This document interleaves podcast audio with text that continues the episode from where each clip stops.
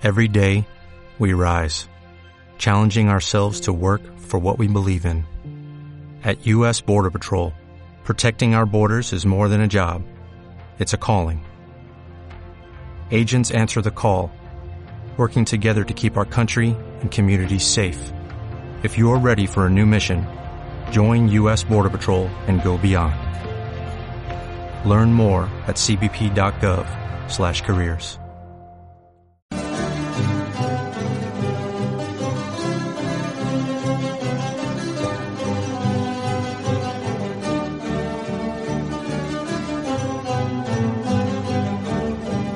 Bienvenidos a Estrategia, al podcast de Global Strategy. Soy Javier Jordán y hoy vamos a hablar sobre sistemas no tripulados y la seguridad en el entorno litoral. Y para hablar sobre este tema, tenemos con nosotros a dos invitados de lujo. En primer lugar, Samuel Morales, que ya es un antiguo conocido del podcast. Samuel, ¿qué tal? Bienvenido. Buenas tardes, Javier. Eh, muchas gracias por contar conmigo otra vez. Samuel nos ha acompañado en tres episodios sobre temas anfibios, uno también de, cuestiones históricas relacionadas con el ámbito anfibio de la Guerra de las Malvinas. Samuel es teniente coronel de Infantería Marina y actualmente está destinado en, en Ferrol. Y también tenemos con nosotros a Jaime Pereira, que es CEO de la empresa Next Aviation Investment. Un placer tenerte con nosotros. Bienvenido, Jaime. Muchas gracias, Javier. Muchísimas gracias por la invitación. Entonces, una cosa que solemos hacer es eh, introducir de forma dialogada a los nuevos invitados. Y había pensado, lo habíamos comentado hace un momento, el que nos contase, si, si te parece bien, sobre tu empresa, o sea, qué hacéis en Next Aviation. Bueno, Javier, pues nada, Next Aviation es eh, es realmente un, nuevo proyecto. Eh, yo vengo de, una empresa que se llama Aerocámaras Especialistas en Drones. Yo fui el fundador de la compañía y llevé la batuta de la compañía durante estos 10 años, hasta prácticamente hace un mes y medio que dejé la gestión, sigo siendo socio de la compañía, pero eh, he decidido meterme con Next Aviation en nuevos proyectos relacionados eh, con la inteligencia artificial. ¿no? Aerocámaras estaba especializada y está especializada en drones. Llevamos 10 años eh, dentro del, sector drones, eh, liderando el sector en España, sobre todo en el, en el área de formación e I+.D. Y bueno, ahora he decidido dar un paso hacia la inteligencia artificial, que me parece muy, muy interesante este mundo que se abre ahora mismo de la IA y, por supuesto combinado con los conocimientos que ya tenemos en el sector dron, eh, pues yo creo que va, va a dar buenos resultados. Genial. Pues esto promete porque el tema es muy interesante y los dos sois especialistas en, en las dos cuestiones que vamos a tratar hoy.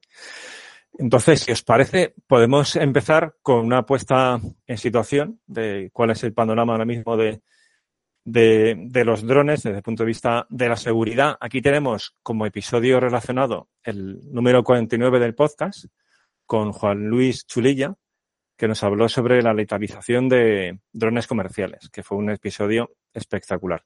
Entonces, a quienes les interesa esta cuestión, les aconsejo que además de escuchar el episodio de hoy, vayan también a que hicimos con, con Juan Luis. Pero para hacer un poco de recapitulación y también el, conocer vuestra perspectiva al respecto. Si os parece, podemos comenzar por, por el punto de situación presente, es decir, en qué momento nos encontramos en cuanto, en cuanto a la amenaza o a la aportación que pueden suponer los drones para la seguridad en el entorno litoral.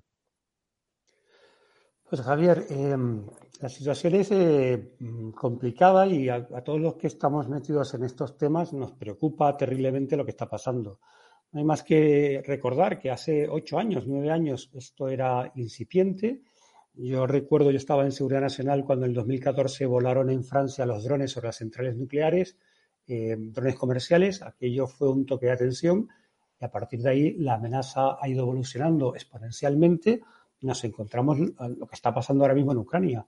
Esto em, parece que va a cambiar en cierta medida, no radicalmente, pero sí que va a cambiar la forma en la que los conflictos pueden ser llevados a cabo con estos drones civiles que están al alcance de cualquier persona, que además, como se, como se está demostrando hoy en día en Ucrania, eh, con un adecuado soporte en red, demuestra que la guerra en red es capaz de, por lo menos, presentar dificultades a un adversario mucho más poderoso que uno mismo. Em, pero para mí hay dos puntos que son claves, ¿no? El primero es qué va a pasar cuando el conflicto de Ucrania termine y ese know-how que está pasando, que hay allí ahora mismo, se difunda. Se difunda a terceros países, con lo cual van a ser capaces de enfrentar este tipo de amenaza, y se difunda también eh, a grupos eh, más o menos de carácter subversivo, terrorista o actores no estatales de carácter violento. Esto es algo que vamos a tener que contrarrestar. Normalmente cuando hay un conflicto siempre nos preocupamos por eh, esa extensión de las armas ilegales, pero aquí va a haber un conocimiento que se va a extender. El conocimiento que hay ahora mismo en Ucrania ha conseguido que una potencia como Rusia de guerra electrónica se vea realmente amenazada por la acción de drones. Y aquí, eh, desde el punto de vista de la seguridad, de los que nos tenemos que enfrentar o buscar soluciones de seguridad, lo que estamos viendo es que eh, el coste eh, que tiene mm, desarrollar una amenaza considerable, considerable y el beneficio que obtiene para el adversario eh, eh, malicioso eh, es muy grande y además la tecnología avanza con código abierto muy rápido y la, la contra reacción va siempre por detrás. Va siempre por detrás. ahora Jaime seguro que lo va a poder explicar mejor que yo, hasta el punto de que la protección total frente a estas amenazas podemos decir que no existe hoy en día. No, estaba escuchando a Samuel y, me, bueno, la verdad que ha hecho referencia al vuelo de drones en centrales nucleares. Yo en ese momento, casualmente, estaba volando con un octocópter eh, en el centro de la ciudad de Burdeos. Eh, entonces, bueno, la verdad que ahora escuchándole, pues recordé, recordé el momento donde llegó la policía, eh, claro, se filtró la noticia y de repente pues llegó la policía, nos hizo bajar el dron y fue aquello, bueno, un, momento difícil. Eh, yo sobre lo, que, sobre lo que está comentando Samuel, tengo una reflexión bastante clara, que es eh, los drones civiles eh, se pueden convertir en militares y la tecnología civil, o sea, lo que es la tecnología va muy por delante de la legislación. Entonces, todos los que hemos desarrollado aplicaciones civiles en drones, eh, sabemos que lo que hay ahora mismo, lo que se ve, las aplicaciones comerciales, las inspecciones, la topografía, la agricultura, todo lo que se está utilizando a día de hoy en drones, eh, bueno, pues es lo, básico para nosotros, porque eh, la legislación nos limita en pesos, nos limita en cargar cierto tipo de, de cargas de pago. entonces, bueno, las posibilidades del dron son mucho mayores eh, sin legislación. Y esto es lo que está pasando en Ucrania. En Ucrania eh, lo que ha ocurrido es que hay mucho conocimiento sobre el sector drones, tanto militares, pero sobre el sector drones civiles. Y eh, todas las empresas que, al final estaban desarrollando aplicaciones civiles con limitaciones legislativas dejaron de tener ese problema de legislación. Entonces, pudieron cargar otro tipo de, de cargas de pago, como pues, como explosivos, como granadas, como cualquier tipo de, carga, ¿no? Y tampoco eh, tuvieron, o sea, tienen em, limitaciones en cuanto a distancias, en cuanto a frecuencias y demás. Por lo tanto, eh, claro, están convirtiendo esos drones en armas sin ningún tipo de, limitación legislativa. Eh, esto da un poco de miedo, ¿no? Porque yo al final lo que estoy viendo en Ucrania es eh, un ejército, el ejército ruso, eh, luchando con, con armas, con, eh, con drones militares, pero estoy viendo que la población, o sea, cualquier persona prácticamente puede utilizar un dron civil. Por lo tanto, con un mínimo de formación, tú puedes armar a la población, ¿no? Y, y yo creo que por ahí Ucrania tiene una gran ventaja, ¿no? O sea, que si toda su población puede utilizar drones, o todas las personas que están en el frente pueden utilizar drones, eh, Rusia tiene un problema, porque los drones incorporan cámaras térmicas y en este caso, eh, eh, bueno, incorporan cámaras con aumentos también y en este caso incorporan armamento. Con lo cual, bueno, yo me imagino que esto sucediese en España ahora mismo y nosotros como locales supiésemos ubicarnos en las zonas correctas para volar los drones a ciertas distancias eh, por los accesos que sabemos que nos van a venir, eh, bueno, pues sería relativamente fácil interceptar pues desde carros de combate hasta, hasta cualquier tipo de medio ¿no? que, nos quiera, que nos quiera atacar. Entonces, bueno, la reflexión es esa, es decir, los drones militares, los drones civiles convertidos en, en armas, en armamento, eh, son muy difíciles de controlar y, el volumen que puedes utilizar eh, no tiene nada que ver con el volumen que puedes utilizar eh, con drones militares, ¿no? Los drones militares, pues estamos pensando, seguro que hablamos de drones militares, estamos pensando en los Predator, los Reaper, etc, etc. Ese, tipo de dron requiere una formación mucho más completa eh, y, bueno, que, un dron comercial. Eh, por lo tanto, ahora mismo la ventaja que puede tener el ejército ucraniano, el pueblo ucraniano, con el uso de, este tipo de herramientas es eh, bastante grande, bastante grande. Y pensando en el futuro, en el futuro cercano, a, partir de esto que comentas, Jaime, sobre las, los límites ¿no? que supone la normativa, que seguro que tiene sus justificaciones, pero que tiene también el, aspecto el limitador en cuanto al desarrollo de capacidad de de los drones, pensando en el futuro. Y no solamente en Ucrania, se me ocurre en otros países donde también hemos visto empleo de drones con, fines armados, por ejemplo, en Oriente Medio, el, Daesh fue bastante innovador al respecto. Entonces, países de Oriente Medio, lo, vemos, lo estamos viendo, por ejemplo, con Irán, con la impresionante industria de drones que tiene, en China, es decir, mmm, otras potencias, incluso países mmm, que no son una potencia militar actualmente, por lo mejor porque están desgarrados por conflictos internos, en este nicho de capacidad pueden tener ventaja sobre los ejércitos occidentales, ¿no? Me da la impresión, a partir de lo que estamos viendo sobre terreno y, y lo que comentas de estas limitaciones legislativas. Sí, desde luego, desde luego que o sea, yo, yo eh, creo que son un arma muy difícil de controlar y muy potente, ¿no? Porque al final eh, tú puedes atacar sin, sin arriesgarte, eh, puedes llevar pues bueno, eh, varios elementos y puedes intercambiar elementos de ataque, puedes localizar, como decía, con cámaras térmicas, cámaras con aumentos sin que te vean. Y lo más importante es que la puedes entrenar a la población muy rápido para que utilice este tipo de armas. Entonces, eh, claro, esto eh, sumándole que la, la, detección de este tipo de drones es sumamente difícil, sobre todo haciéndole unas pequeñas modificaciones a los drones comerciales para convertirlos en, en indetectables. Eh, bueno, yo creo que, que, pueden cobrar una gran ventaja ¿no? si, si comienzan a desarrollar esta línea de, de drones. Y, y, y, ya si hablamos de costes, pues, pues no tiene nada que ver, ¿no? Es decir, si, si un dron militar de coste medio eh, supera los 200, 300 mil euros, eh, un dron de estas características, eh, estamos hablando de 2.000, 3.000 euros. ¿no? O sea, ¿cuántos drones de 2.000, 3.000 euros podemos tener en vuelo eh, en lugar de ese dron de 300.000? O sea, y, y, son drones como, como decía, ¿no? Con una potencia de ataque relativamente importante. Eh, obviamente un dron capaz de cargar 200 gramos no, pero un dron a partir de los 5 kilogramos de carga empieza a ser un, un, un problema serio. Y, y, bueno, nosotros podemos hablar con conocimiento de causa porque desarrollamos drones híbridos, drones que, que son capaces de volar 7 horas con 5 kilogramos pues eh, imaginémonos eh, atacar con, no con uno, sino con 12 o con 15 en formación. Ahí os podéis hacer una idea de la, de la dimensión del daño que puede hacer, que puede hacer este tipo de armas.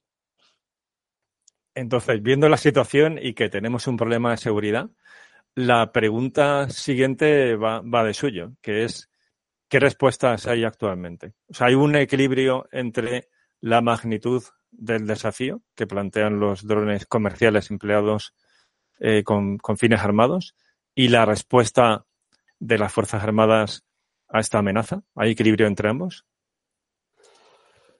Javier, eh, me temo que no. Eh, Es decir, me temo que no existe la seguridad absoluta.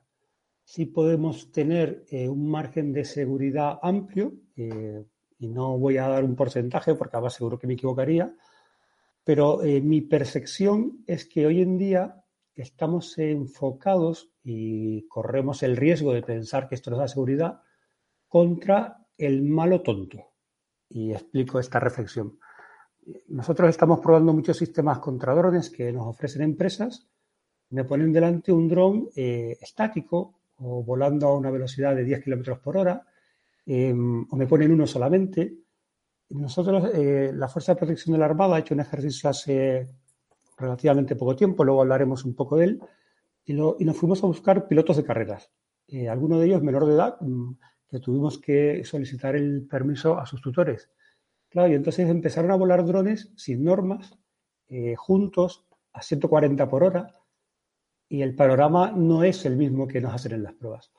Eh, por eso decía que hoy en día muchos de los sistemas que se están utilizando están pensados para el malo bueno o el malo tonto, o están pensados para que drones de medios de prensa no vuelen determinadas zonas, pero de verdad cuando alguien intenta hacer daño con esto, y conoce lo que tiene entre las manos y se salta la ley, em, no tenemos hoy en día ningún país, no solamente España, sino ningún país, no tiene la, defensa contra todo el marco de la amenaza.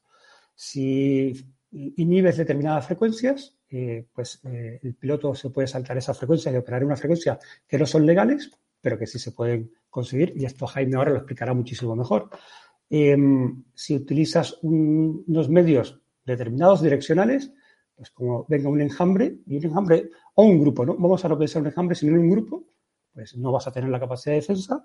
Si te vuelan a 140 a ras de agua, lo tienes muy complicado y sobre todo luego hay un problema, que lo ha comentado ya Jaime anteriormente, que es la detección. La detección de estos elementos son francamente difícil. El sistema combinado de detección y neutralización, eh, pues para todo el rango de la amenaza, hoy por hoy no existe. Pero todavía eh, lo, que lo que estamos viendo en Ucrania es que incluso cuando tienes un margen de frecuencias muy amplio, casi la totalidad de las frecuencias inhibidas, empiezan a volar sin que haya control del, del, operador, del piloto, enlace con el piloto, con lo cual es muy difícil de detectar y de neutralizar. Y aquí Jaime seguro que puede aportar mucho más.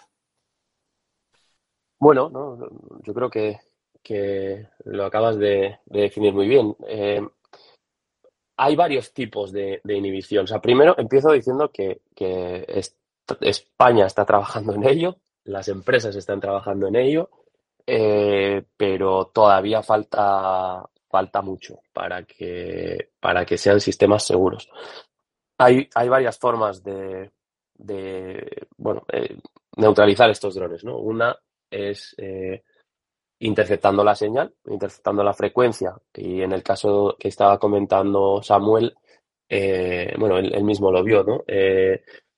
El piloto va, el piloto FPV va con unas, unas gafas, entonces va viendo lo que ve el dron y bueno, pues esos drones pueden ser 3, 4, 5, pero necesitan sus pilotos. tú lo que puedes hacer es interceptar la frecuencia y eh, el piloto deja de ver, deja de tener al menos una visión nítida del dron. Por lo tanto, lo neutralizas y, probablemente pues, se acabe estrellando antes de llegar al objetivo. Em, y luego, pues hay una, lo que os comentaba antes, ¿no? Hay una forma que es eh, em, hackeando la controladora del propio dron. Eh, pero para eso tienes que conocer contra qué controladoras, a, a, qué controladoras te estás enfrentando. Si tú cargas en ese sistema antidrón eh, una base de datos de controladoras, pues bueno, los sistemas que hay hasta ahora te dicen que tienen un 95% de efectividad. Claro, pero es que el 5% son sistemas no conocidos. Entonces, con ese 5% nos pueden colar cualquier cosa. Eh, yo creo que tiene que haber una combinación de, ambos, ¿no? De, inhibir eh, esos drones y hackear esos drones y poder tomar el control. Porque claro, ¿de qué te sirve también tirar un dron eh, si no sabes dónde va a caer? Eh, imaginémonos un dron atacando, pues, pues un, un, por poner algo, ¿no? Un estadio de fútbol de una ciudad donde se está celebrando un evento importante.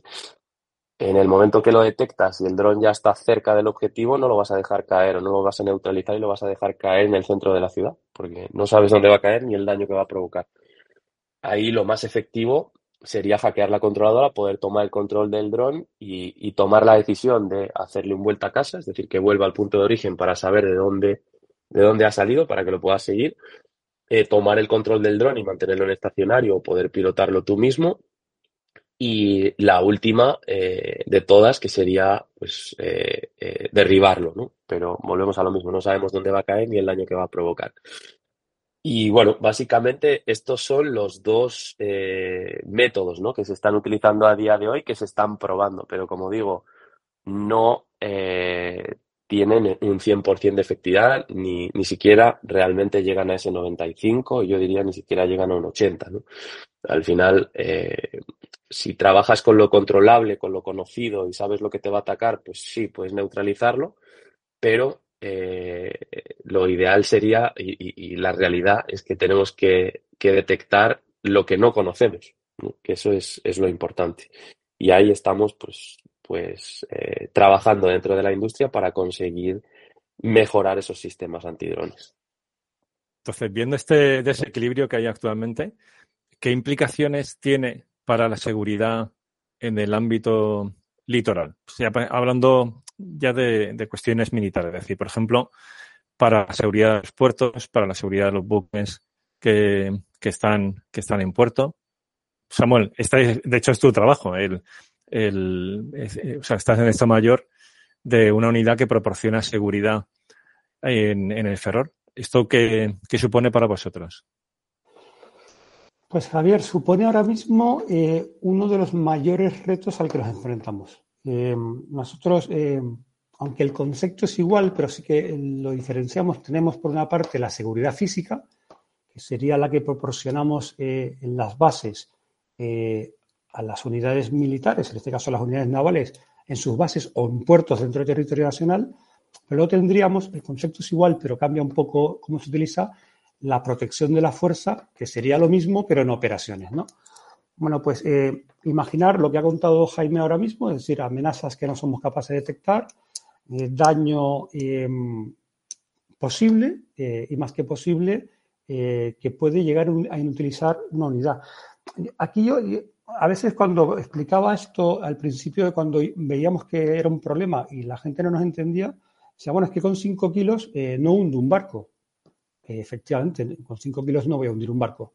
Pero si esos 5 kilos eh, de explosivos resulta que están convenientemente eh, colocados, conformando una forma determinada y impactan sobre un elemento sensible del barco, pues el barco no está hundido pero lo que tengo es un barco moderno sin sus elementos que le proporcionan el valor añadido. Mm, hablo de sistemas de radar, hablo de sistemas de mando y control. Mm, ya no quiero entrar, porque no es tan fácil tampoco que se consiga eso, pero bueno, no es fácil, pero es posible. Eh, si utilizo elementos eh, biológicos o químicos, bueno, pues ese barco está neutralizado con un dron de 300 euros. Eh, esa es la amenaza a la que nos enfrentamos. Eh, las bases navales suelen estar eh, cerca de las ciudades, con lo cual sistemas de inhibición de burbuja muy potentes eh, provocan problemas con la población y dificultades en la gestión de esto. Por otra parte, tienen una avenida de aproximación inmensa, que es la propia mar. Esto puede salir desde un pesquero, puede salir desde el otro lado de, la costa si estamos en una ría. Es decir, nuestra vigilancia tiene que ser eh, permanente hacia espacios abiertos para detectarlo. Eh, si se camufla el vuelo de una aeronave de estas en estructuras urbanas, el tiempo de reacción es muy, muy pequeño. O desde que lo vemos hasta que puede eh, impactar, estamos hablando de minutos solamente. Con lo cual es una amenaza potente y nuestro, nuestra preocupación viene cuando el know-how que hay ahora mismo en Ucrania se exporte y caiga en manos de quien no debe caer. Luego está la, otra parte, la protección de la fuerza. Eh, imaginar la salida de un barco eh, o, la navegación de un barco por un estrecho eh, y que es atacado de forma masiva por drones. no, pues no lo van a hundir, es muy difícil que lo hundan, pero desde luego eh, van a utilizar eh, algunos sistemas importantes del buque. Esto no es nuevo, esto ya eh, se comprobó en un ejercicio que realizó Estados Unidos, un ejercicio teórico en el que el enemigo, que simulaba pues un país de Oriente Medio, utilizó ataques masivos de drones aéreos y de embarcaciones de superficie rápidas bueno, pues el impacto fue eh, muy, muy importante sobre los buques de una flota simulada estadounidense. Con lo cual, para nosotros esto es una amenaza que viene, o sea, una amenaza que está y que se va a materializar en España más tarde o más temprano. Em, ¿Cuál es eh, nuestro cometido? Minimizar el nivel de riesgo, conociendo que ahora mismo, como hemos comentado en, hace unos minutos, pues la solución perfecta no existe. En este sentido, hace unos meses, en noviembre, eh, hicimos un ejercicio eh, aquí en Ferrol donde pues quisimos eh, replicar al máximo posible lo que nos podíamos encontrar. Fuimos a buscar pilotos civiles, pilotos de carrera, para que atacaran los barcos de, de la flota aquí en Ferrol. No les pusimos normas, la única norma era no hay ninguna norma. Em, probamos también los sistemas de inhibición que tenemos, hay algunos que nos proporcionaron alguna empresa para ver su efectividad. Y bueno, estamos todavía en el análisis de los resultados, pero como hemos dicho, la defensa perfecta ante esto no existe y eh, el adversario va siempre por delante. ¿Por qué? Porque nosotros tenemos que cumplir una normativa, una imaginación abierta y enfocada a causar daño no la tiene que cumplir, con lo cual nos va a sorprender mucho. Problemas, problemas de detección, muy difícil la detección eh, y además la detección tiene que ser 24/7 y luego problemas de neutralización si son eh, grupos de drones. Uno, dos, eh, alguna capacidad sí se demostró, pero cuando es un grupo, muy difícil. Y luego la dificultad de las distancias son aparatos que están volando hasta 140 por hora, kilómetros por hora. Seguro que Jaime ahora nos podrá explicar que seguro que hay algunos que vuelan más rápido con lo cual esto es un proyectil cinético que aunque tú lo inhibas, no lo paras en la burbuja. Cuanto más grande es la burbuja de inhibición, más caro es el sistema y esto en el fondo empieza a ser eh, la lucha de la armadura y la masa. Pero seguro que Jaime eh, puede aportar mucho más datos sobre esto. Bueno, eh, estás muy bien informado, Samuel. a ver, yo lo, comentaba antes. a día de hoy es muy difícil o, diría, no hay, no hay ninguna solución eh, que nos asegure esa inhibición o ese esa toma de control, ese hackeo de los drones al 100%. Sí hay medidas que, que podemos establecer para que este tipo de drones, por ejemplo, estos drones que está comentando Samuel, que hay drones de este tipo que, van hasta los 200, 250 kilómetros por hora eh, y pueden llevar pues hasta 250, 500 gramos ¿no? eh, de carga. Em, ese tipo de dron, pues bueno, es, es, el más fácil, entre comillas, de, de, neutralizar, por lo que decía, ¿no? Porque ese tipo de dron requiere de un piloto y ese piloto, eh, pues al final necesita ver, necesita tener transmisión de vídeo con el dron para poder pilotarlo. Si le neutralizamos esa, esa parte, o sea, si inhibimos esa señal, eh, deja de tener control, el dron cae, eh, porque no tiene un sistema de, estabilización, no tiene un, sistema de autopiloto.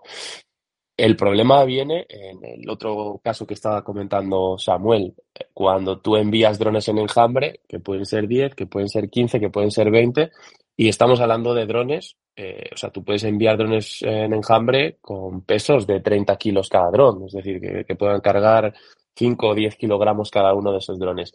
Ahí la amenaza es muy seria y la forma de neutralizarlo también, porque eh, al final tú puedes atacar, o sea, eso, eso lo, pilotas con un software, haces la carga de, de, la ruta a través de la controladora del autopiloto. Eso una vez se carga en el autopiloto, el, el, autopiloto ejecuta esa ruta, pase lo que pase. Entonces, ahí, a día de hoy, la única forma de derribarlos es, eh, a no ser que estén cargados en esa base de datos que comentaba antes de un sistema antidrón, eh, si eso falla, la única forma de derribarlos es física, es decir, es disparando, es eh, parándolos, eh, bueno, pues como, como cualquier otra amenaza. Eh, pero como decía Samuel antes, el problema es que el, tiempo que tienes desde que lo detectas hasta que impacta eh, es de segundos. O, bueno, puede ser de un minuto, ¿no? Eh, entonces yo aquí es donde veo el riesgo y aquí es donde se está trabajando para conseguir algún tipo de sistema que pueda frenar al 100% de, de ese tipo de, drones que llevan precargada la misión y que no se van a detener eh, por nada. Al final, el piloto ahí no tiene ningún riesgo porque tú puedes despegarlo desde 100 kilómetros de distancia y enviarlos en formación. Eh, por lo tanto, ahí la única forma que, tenemos es de derribarlos físicamente a día de hoy. Y, esperemos que, bueno, que en los próximos meses o en los próximos años eh, podamos ver sistemas que, sean capaces de, darnos una seguridad eh, de derribar ese tipo de, drones. Obviamente, la otra forma de pararlos es prevención, es decir, es eh, pues, pues teniendo controladas ese tipo de controladoras de vuelo, la entrada en, el país de esas controladoras, eh, quién se está dedicando y quién no a, montar este tipo de aparatos. O sea, al final es inteligencia la forma de, pararlos a día de hoy. Claro, y una cuestión que, que entiendo que está fuera de la ecuación por las características de los buques, que es la bunkerización. O sea, no es viable, entiendo, repetir ¿no? lo que hicieron los alemanes en la Segunda Guerra Mundial de bunkerizar los emplazamientos de los submarinos en la costa francesa. O sea, y, o sea que un buque no es un avión de combate que puedes bunkerizar una base y ahí están protegidos. O sea que no hay defensas pasivas físicas frente al dron. O sea que, por ejemplo, las redes no, no valdrían ¿no? Para, para un sistema de estas características. Eh, podría valer, es una de las soluciones que yo he llegado a escuchar, ¿no? El problema es eh, cómo cubres con una red eh, la base naval de Rota. Es que es, inviable casi. y puntos críticos, la parte de la base aérea dentro de la base naval, pues ese sistema de defensa te provoca problemas al empleo principal. también hay drones contra drones con una red, pero es que al final siempre estamos planteando soluciones contra el malo bueno o el malo tonto. Eh, como decía Jaime, si viene un grupo, ya no hablo de un enjambre funcionando con inteligencia artificial autónoma, pero si viene un grupo es que la respuesta es muy complicada. De todas formas, eh, también nosotros estamos, eh, porque claro, como toda tecnología tiene su parte positiva y su parte negativa nos estamos centrando en la parte negativa, pero bueno, eh, quiero también hablar de la parte positiva. ¿no? Nosotros estamos también trabajando en cambiar el concepto de seguridad que actualmente estamos empleando para utilizar el dron en beneficio propio, eh, ya sea en vigilancias perimétricas eh, o ya sea como elemento de reacción ante un determinado incidente. Es decir, que el dron no solamente me ofrece una, una amenaza que debo combatir, sino me ofrece una ventaja, una ventaja para parametrizar determinados eh, recorridos autónomos, para tener eh, drones en pasivo que ante una amenaza despegan de forma autónoma y se posicionan allá donde necesitamos esa cobertura. También tenemos, aunque la verdad es que eh, la propia evolución de la tecnología yo creo que, lo ha dejado un poco atrás y esto me abrió los ojos Jaime, tenemos los drones cautivos, que en el fondo es una cámara a mucha altura, lo cual da mucha cobertura. Pero es verdad que con drones que tienen un tiempo de operación tan largo como siete horas, pues igual el dron cautivo empieza a no proporcionarme ventajas, ¿no? Y en eso también estamos trabajando ahora mismo. O sea, que en la Fuerza de Protección no solamente estamos trabajando en, la, en luchar contra la amenaza, sino utilizar estas tecnologías para mejorar nuestra seguridad y em, evidentemente eh, también hay gente pensando en utilizar estas tecnologías eh, para nuestro cometido principal, que es eh, la operación anfibia. Sí, bueno, igual en lugar de drones cautivos pueden servir pequeños dirigibles con, sensores, ¿no? Eso, por ejemplo, en Israel se veía mucho. En una visita que hice hace años en un puesto militar cerca de Gaza, aquellos lo tenían rodeado de pequeños dirigibles con sensores. Sí, es una opción. Bueno, perdona Jaime, no, no, que te he interrumpido, perdona. Es, eh, yo solamente esta postilla, yo tenía esa idea. Jaime me la quitó de la cabeza cuando me habló de drones que ya, drones de tamaño comercial que te dan hasta siete horas de autonomía. Entonces, al final yo ese dron cautivo, este dirigible, tengo que estarlo bajando para hacer mantenimiento y en el mercado ya hay, eh, eh, Jaime es uno de, los que lo ha desarrollado, drones eh, comerciales con una autonomía de siete horas. Claro, esto cambia un poco el paradigma. Es que aquí tenemos que utilizar el axioma que se utilizaba en General Electric, ¿no? Si el entorno cambia más rápido que tú, prepárate porque el fin está cerca. Y en este campo el entorno va mucho más rápido que nosotros y tenemos que intentar ir a su ritmo. Sí, yo, iba a comentar eh, sobre los dirigibles, el problema que, que, tienen todo tipo de drones, no solo los dirigibles, es uno de los grandes enemigos, o, los dos grandes enemigos son la, el viento y, la lluvia, la lluvia, ¿no? lluvia moderada. Eh, hay muchos modelos de dron que la pueden aguantar, pero cuando tenemos lluvias fuertes no podemos volar. Y los dirigibles, uno de los puntos débiles que tienen es el viento. Entonces, eh, bueno, nosotros sí que nos han propuesto muchas veces para ciertos usos utilizar dirigibles. Son relativamente sencillos de construir, de desarrollar.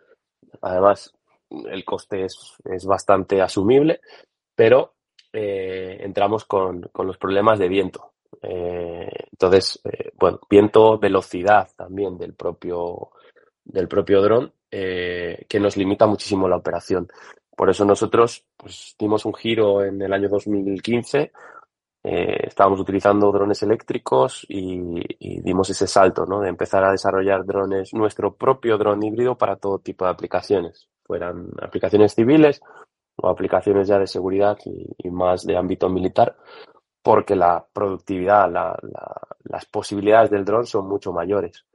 Eh, al final es tienes una cámara en el aire, eh, como decía antes, ¿no? una cámara con, aumentos, una cámara térmica y con eso lo ves todo. ¿no? Y, una de las cosas más importantes es que a ti no te ven. O sea, si tú estás, asciendes a 300 metros con, con un, un dron de estas características, 300, 400 metros, no te va a ver absolutamente nadie y tú sí vas a ver todo lo que está ocurriendo debajo, ¿no? Desde esa distancia, con los sensores que hay a día de hoy, pues puedes encuadrar la cara de una persona, para que os hagáis una idea. Y hablo con conocimiento de causa porque yo lo he hecho en varias ocasiones.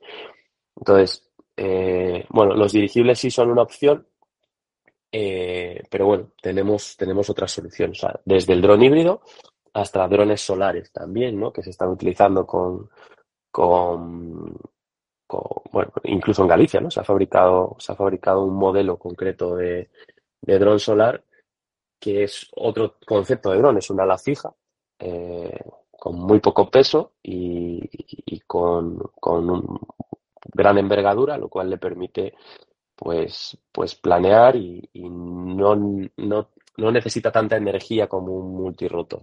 Por lo tanto, puede volar pues hasta 8 o 9 horas también. Es otro concepto porque es un concepto más de vigilancia, ya que no puede cargar peso, pero también tenemos drones de esas características. Entonces, eh, bueno, yo por los dirigibles no, no apuesto demasiado, pero es algo, es algo personal y algo de, experiencias. Igual hay otra persona que, que, le han resultado útiles para ciertas aplicaciones. Yo los veo en interior, sobre todo. Eh, en interior porque no tienes, no tienes viento, no necesitas velocidad, sino que los puedes tener eh, pues, pues en una zona cubierta y los puedes tener volando mucho tiempo. De hecho, esto se utilizaba hace muchos años, ¿no? Hace, estamos hablando del año 99, 2000, se utilizaba en los partidos de, de baloncesto, en los estadios y demás, pues se empezaron a utilizar dirigibles o en ciertos, sobre todo pabellones deportivos, ¿no? Para, para grabar grandes eventos eh, se utilizaban este tipo de, drones. Pero como digo, por su resistencia a viento y agua, mm, yo los descartaría.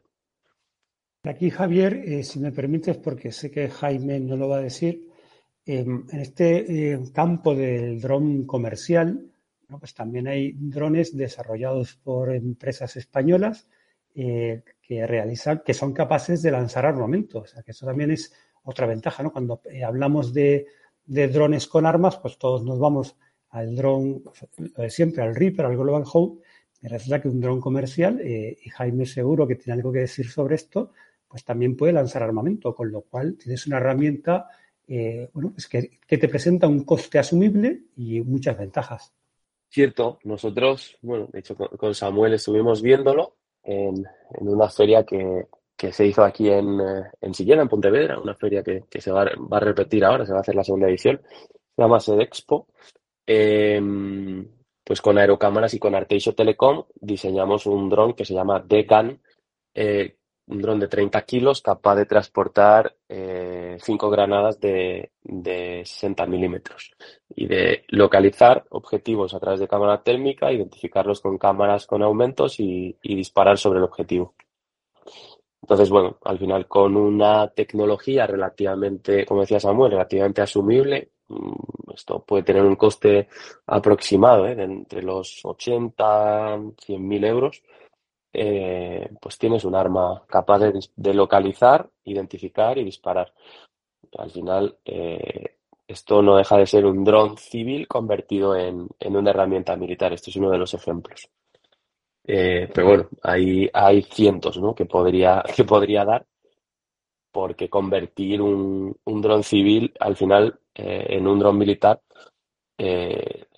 pues depende de, de, de, lo que tú vayas a cargarle, porque la tecnología está, la estructura aguanta pesos, aguanta velocidades, eh, al final es capaz de navegar de forma autónoma, pues como comentaba antes, puedes cargarle una ruta en, en, la, en la, controladora de vuelo y él va a tomar esa ruta hasta el final. Eh, incluso puedes programar acciones, ¿no? Que dispare automáticamente, que localice automáticamente y ya no hablemos de integrarle aplicaciones de inteligencia artificial. Con un ordenador a bordo que le pueden hacer todo tipo de, de, modificaciones y programar todo tipo de acciones. La verdad que lo que estáis comentando es impresionante y, es un desafío imponente para la seguridad de las instalaciones en el litoral. Si os parece, pasamos a, a otra dimensión que sería la acción desde el mar, o sea, ya las operaciones anfibias. ¿Qué suponen los drones para la realización de estas operaciones y también para la neutralización de las operaciones anfibias. Pensando tanto en la acción en sí como la reacción desde la costa frente a las operaciones anfibias. Pues esto, Javier, eh, es algo que, que, se nos viene encima. Eh, hemos hablado antes de la democratización de determinados sistemas, con lo cual tenemos que pensar que eh, un posible adversario, ya sea actor no estatal o actor estatal, va a tener todo esto. ¿no? Y entonces, si vamos por partes en, cómo se eh, desarrolla una operación anfibia, y seguro que según voy yo hablando, pues Jaime puede ir aportando eh, hacia dónde vamos, ¿no? Pero lo primero que le proporciona al adversario es una capacidad permanente de, de vigilancia del entorno litoral. Eh, hemos hablado cuando, cuando hemos hecho los programas de operaciones anfibias, ¿en qué nos basamos en operación anfibia hoy en día? En la sorpresa. El desembarco en masa en la costa eh, es algo del pasado, es algo de las películas, pero no es lo que buscamos hoy en día. Y para, irlo, para conseguir eso lo que queremos es crear incertidumbre. Es decir, eh, el vector anfibio, cuanto más lejos está, mayor es el radio de costa que, que amenaza, con lo cual le creo muchísimas dificultades al adversario. Ahora bien, si el adversario cuenta con un sistema eh, de vigilancia del campo de batalla que además eh, alimenta un sistema en red y proporciona información en tiempo operativo, pues esto es eh, una amenaza a la que nos vamos a enfrentar y que va a poner en dificultad un desembarco. Pero ahora veámoslo de, desde la otra parte. en la fase preparatoria de un desembarco, de operación anfibia, yo voy a poder contar si nos ponemos las botas, porque esto va muy rápido y si no nos subimos al carro, eh, bueno, pues eh, vamos a quedarnos desfasados. Pero ¿con qué voy a contar? Voy a contar con vectores de diferentes tamaños eh, que me van a proporcionar ese conocimiento de la situación en la costa para yo poder tomar las decisiones. En el fondo, eh, lo que hemos conseguido o lo que vamos camino de conseguir si implementamos este tipo de tecnologías, en la fase inicial es eh, la gran duda que tenía Wellington en, el combate, ¿no? ¿Qué hay al otro lado de la colina? Pues cada vez el otro lado de la colina va a ser menos desconocido. Y aquí el, rango de las tecnologías que podemos esperar en los próximos 25 años, y, le cedo la palabra a Jaime, eh, desborda lo que nuestra imaginación es capaz de pensar. Sí, sin duda, Samuel. Aquí, bueno, eh, las posibilidades son prácticamente la imaginación. Pero yo creo que la base es lo que tú acabas de decir ahora mismo. Yo siempre digo que, al final el dron es un vehículo, es un medio de transporte eh, obviamente ahí tenemos que mejorar en tiempos de vuelo, tenemos que mejorar en tiempos de carga, tenemos que mejorar pues en rendimiento, en el caso de los drones eléctricos, rendimiento de las baterías, o sea, sobre todo la energía. Tenemos que mejorar en la transmisión de vídeo para poder eh, tener eh, menos latencia, más calidad, también para el control del propio dron en remoto. pero lo que sí tenemos es una plataforma que vuela, que puede ir más allá de la colina y que al final es un ojo en el cielo, un ojo de día y de noche, un ojo de día con cámaras con aumentos, un ojo de noche con cámaras térmicas, que la verdad que, los drones, incluso los comerciales, es impresionante lo que consiguen con, con ese tipo de, sensores y con los sensores que hay a día de hoy. Ya con eso tenemos, tenemos mucho caminado, es decir, al final podemos tener, en el caso de los híbridos, podemos tener un ojo en el cielo durante siete horas, con todo lo que significa eso, sin que, sin que nos vean a nosotros, sin que nos detecten a nosotros. Por lo tanto, eh, ya, bueno, cada uno que se imagine las posibilidades que te da esto, ¿no? En, en, un, en una operación anfibia, en una operación de costa, eh, yo creo que, que, la ventaja de tener uno, dos, tres, tres drones en, en, eh, en el aire es, es, brutal. Y por otra parte, eh, bueno, pues eh, tiene muchas otras utilidades, ¿no? Como decíamos, el dron es una plataforma de, transporte, el dron es un vehículo y al dron pues le podemos lo, podemos convertir en pues en una en un medio logístico, ¿no? Para transportar, para que pues el día de mañana los soldados, las unidades no tengan que ir sobrecargados, sino que podamos estar transportándole continuamente materiales a medida que ellos los, los requieran. Eh, hay una utilidad que, que yo la veo súper interesante, que es trabajar como repetidor de comunicaciones. Eh, si tenemos a, a, un grupo aislado, pues por cualquier tipo de, de, condición ambiental o meteorológica, sea niebla, sea humo, sea porque están en una zona de sombra, ¿no? Eh, podemos hacer de repetidor de comunicaciones llevando si, simplemente, o sea, algo muy, muy fácil, eh, pues, pues un, uh, un dispositivo en modo repetidor eh, lo colgamos en el dron y no es ninguna, ningún avance tecnológico, sino que, que, es muy simple ¿no? de hacer. Nosotros lo hemos probado en varias ocasiones, ocasiones sobre todo para temas sobre todo para temas de emergencias y nos ha funcionado la verdad que muy bien. Eh, pero bueno, eh, ya si nos vamos un poquito más allá, eh, con los drones, con la capacidad de carga que tienen a día de hoy, eh, podemos transportar 200, 300 kilos, podríamos hacer evacuaciones de personas, podríamos hacer, podríamos hacer transportes de personas también a, a zonas de, de, de conflicto. Eh, con total seguridad, al final no llevamos piloto, eh, marcamos rutas y, y uh, el dron va a ir a esa ubicación, va a aterrizar en esa ubicación, va a recoger a las personas y las va a evacuar.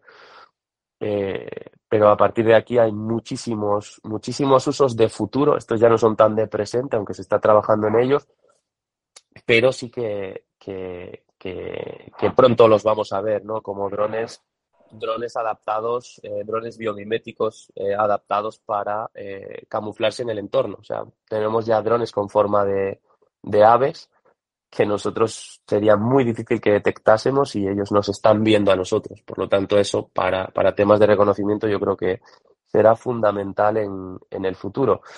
Y bueno, por dar otra pincelada más, eh, bueno, pues hablábamos antes de drones en enjambre. Eh, hay drones muy pequeños del tamaño de, de abejas que, que podemos enviar en el enjambre y los podemos enviar para reconocimiento o los podremos enviar para, para ataques ¿no? coordinados. Sí es cierto que los sistemas de posicionamiento a día de hoy dependen mucho de, de satélites, dependen mucho del GPS, pero eh, se están desarrollando sistemas de visión, eh, sistemas LIDAR también, de láser escáner, que son capaces de, de darle una navegación autónoma al dron, eh, sobre todo en interiores. ¿no? En exteriores lo, lo, tenemos relativamente fácil, pero en interiores a día de hoy pues hay, hay bastante que evolucionar, pero se están dando pasos en esa, en esa línea. Entonces, bueno, estas son algunas, algunas pinceladas. Y como decía al principio de la conversación, si imaginaos que todo esto lo dotamos con inteligencia artificial, o sea, que esos drones puedan tomar en un momento dado sus propias decisiones basadas en, cargas de contenido previas. Pues, pues tenemos armas y, elementos muy difíciles de parar. Jaime, una pregunta técnica, eh, eh, perdón, muy, muy concreta. Hablas de drones capaces de levantar 300 kilos o pesos similares. Claro, ahí mi pregunta es, ¿estamos hablando de drones con, de propulsión eléctrica?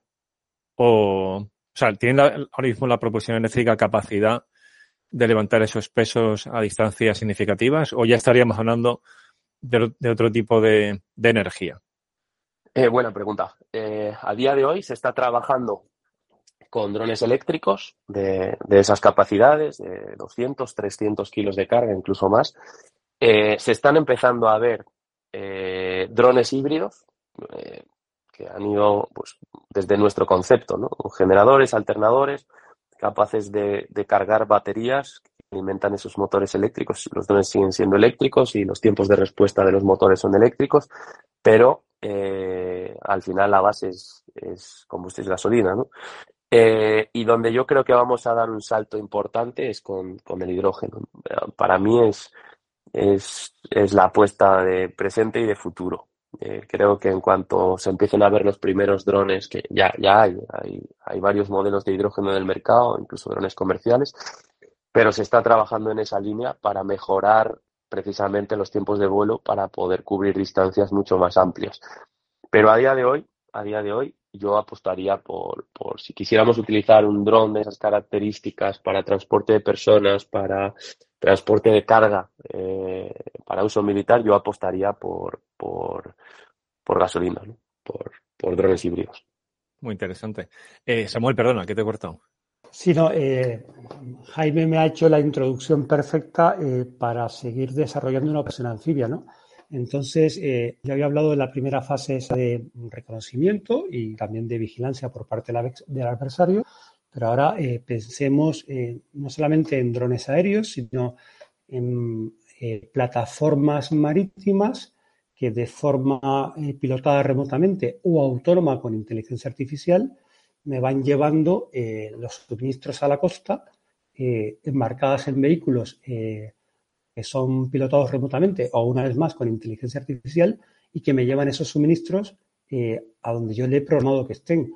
Yo eh, sigo viendo eh, lejos aún que podamos hacer el transporte de tropas con los drones, pero desde luego sí veo cercano que podamos apoyar a las tropas desplegadas, apoyarles tanto logísticamente como en esa capacidad de evacuación cuando sea CASEVAC, no el MEDEVAC, porque mm, llevar el médico con la asistencia sería complicado. Hay que tener en cuenta que mm, nos estamos orientando eh, a las operaciones distribuidas y no quiero entrar en tecnicismo, pero básicamente una operación distribuida es una fuerza que opera eh, a relativa distancia la una de las otras, pero con capacidad de apoyarse mutuamente. Esto aumenta el dilema al adversario eh, y nos da mayores posibilidades, pero tenemos que tener esa capacidad de apoyo como decía Jaime, em, nos puede servir de relé de comunicaciones, pero además tenemos que acostumbrarnos, el futuro viene por ahí, que capacidades que hasta hace no mucho eran eh, exclusivas de un Estado, y hablo sobre todo de todo aquello que tiene que ver con guerra electrónica, nos lo vamos a encontrar en adversarios eh, de nivel medio y también en actores eh, no estatales. Con lo cual, operar o tener herramientas que me faciliten operar en un entorno electromagnético degradado o que funcionen de comunicaciones entre, estos núcleos, bueno, pues es otro elemento más que tenemos ahí. Y finalmente, eh, ese apoyo eh, de fuegos eh, desde un dron aéreo, que una vez más siempre pensamos en herramientas tipo Global Hub de carácter casi estratégico, pero ya hay drones nodriza que llevan pequeños drones kamikaze que pueden apoyar a una unidad inmediatamente. O sea, la versatilidad que ofrece esta herramienta eh, en los próximos 20 años eh, creo que hace necesario eh, un estudio muy detallado, dedicar gente que se, a pensar no solamente cómo contrarrestarlos, sino cómo subirnos a la ventaja que da esta tecnología, porque de verdad creo que es un auténtico catalizador de capacidades. Y ya para terminar, una pregunta muy concreta y esta va dirigida a Samuel, porque es muy militar, recogiendo lo último que has comentado. O sea, hemos hablado en este episodio de, avances tecnológicos, la verdad es que ha sido espectacular todo lo que habéis comentado. Y a mí la duda que me surge es la siguiente. Un proceso de cambio militar o lo que se suele llamar en la literatura de estudios estratégicos, una innovación militar, no es solamente la tecnología, sino que sobre todo es un cambio doctrinal. Samuel, ¿tú piensas que, que estamos en condiciones, y no hablo únicamente de España, ¿no? sino del resto de países OTAN, o sea, ¿qué se respira por ahí? ¿Hay conciencia de, del game changer que supone esta tecnología? ¿Hay una, una atención no solamente a los desarrollos, sino sobre todo a las implicaciones doctrinales que esto va a suponer? Javier, eh, tienes siempre la cualidad de ponerme en un aprieto, pero ya sabes que yo siempre contesto. Mm, mira, voy a empezar eh, haciendo un poco de memoria de ese incidente que hubo en, París, en Francia eh, con el sobrevuelo de las centrales nucleares. Yo tuve la oportunidad de viajar a, París en una reunión que se convocó con su Departamento de Seguridad Nacional para ver cómo se analizaba, cómo se abordaba esta amenaza. ¿no? Esa reunión, recuerdo que estaba eh, el equivalente al director general de armamento en Francia, el equivalente al director adjunto operativo de la Gendarmería, estaba el dueño de Parrot, eh, que son, drones civiles, comerciales, estaba gente de la Fiscalía francesa y se abordó este problema de forma multidisciplinar y con muchos eh, matices, ¿no? Porque yo recuerdo una frase del, del, presidente de Parrot que decía, está muy bien, pero yo genero 7.000 millones al año. Eh, y por otra parte, eh, recuerdo a la Fiscalía todos los problemas de legalidad que ponía. Quiero decirte que efectivamente este cambio eh, no solamente es tener el dron, es un cambio de doctrina, es un cambio de mentalidad. Bien, esto fue 2014-2015 y ahora nos estamos sorprendiendo de lo que está pasando en Ucrania. Ya tuvimos un aviso y ¿qué falló? No falló la tecnología, falló la mentalidad y falló ese proceso difícil mentalmente de cambiar inercias. Tengo que decir que ahora mismo eh, en la OTAN eh, es eh, increíble el flujo de documentación que hay. es una amenaza que va tomando forma además que cada vez hay más preocupación no solo por contrarrestarla, sino al igual que pasó en su momento con, con los artefactos explosivos improvisados, por recuperar evidencias que me permitan luchar contra la cadena de generación de esta amenaza. Ahora bien, esto requiere no solamente eh, disponer de las capacidades, sino cambiar esa mentalidad. Y, en este aspecto, pues lo que acabamos de hablar ahora mismo, es que va a haber eh, que cambiar la forma en la que hacemos el apoyo logístico y cambiar dónde está el personal. Vamos a tener que eh, luchar por tener una conciencia del campo de batalla casi en tiempo real o tiempo operativo, con lo cual requiere eh, mm, cambios de procesos, de métodos pero sobre todo de mentalidad. Muy bien, la verdad es que ha sido excelente este episodio.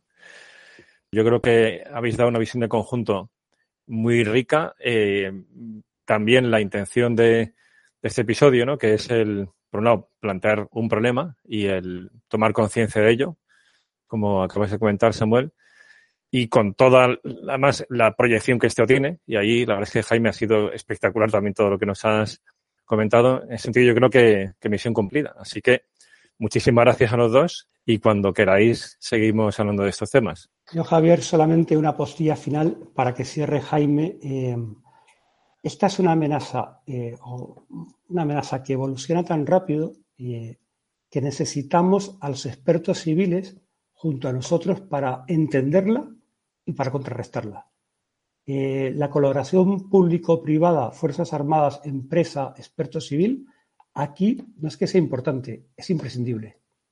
Sí, bueno, Samuel, yo, yo muchísimas gracias primero por, por la invitación. Encantado de participar con vosotros cuando, cuando estiméis oportuno.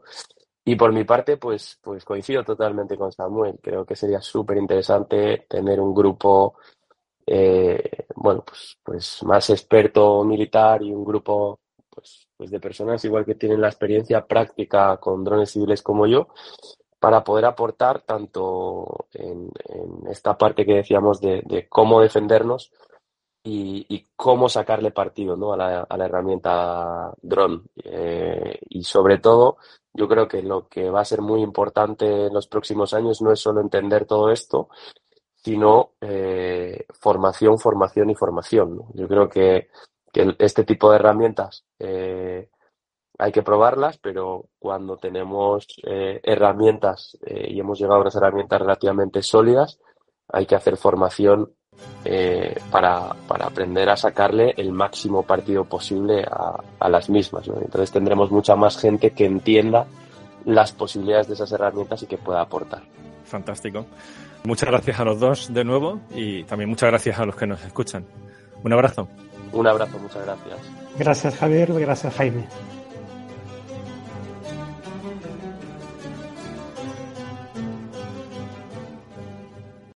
O'Reilly Auto Parts puede ayudarte a encontrar un taller mecánico cerca de ti. Para más información, llama a tu tienda O'Reilly Auto Parts o visita oreillyauto.com.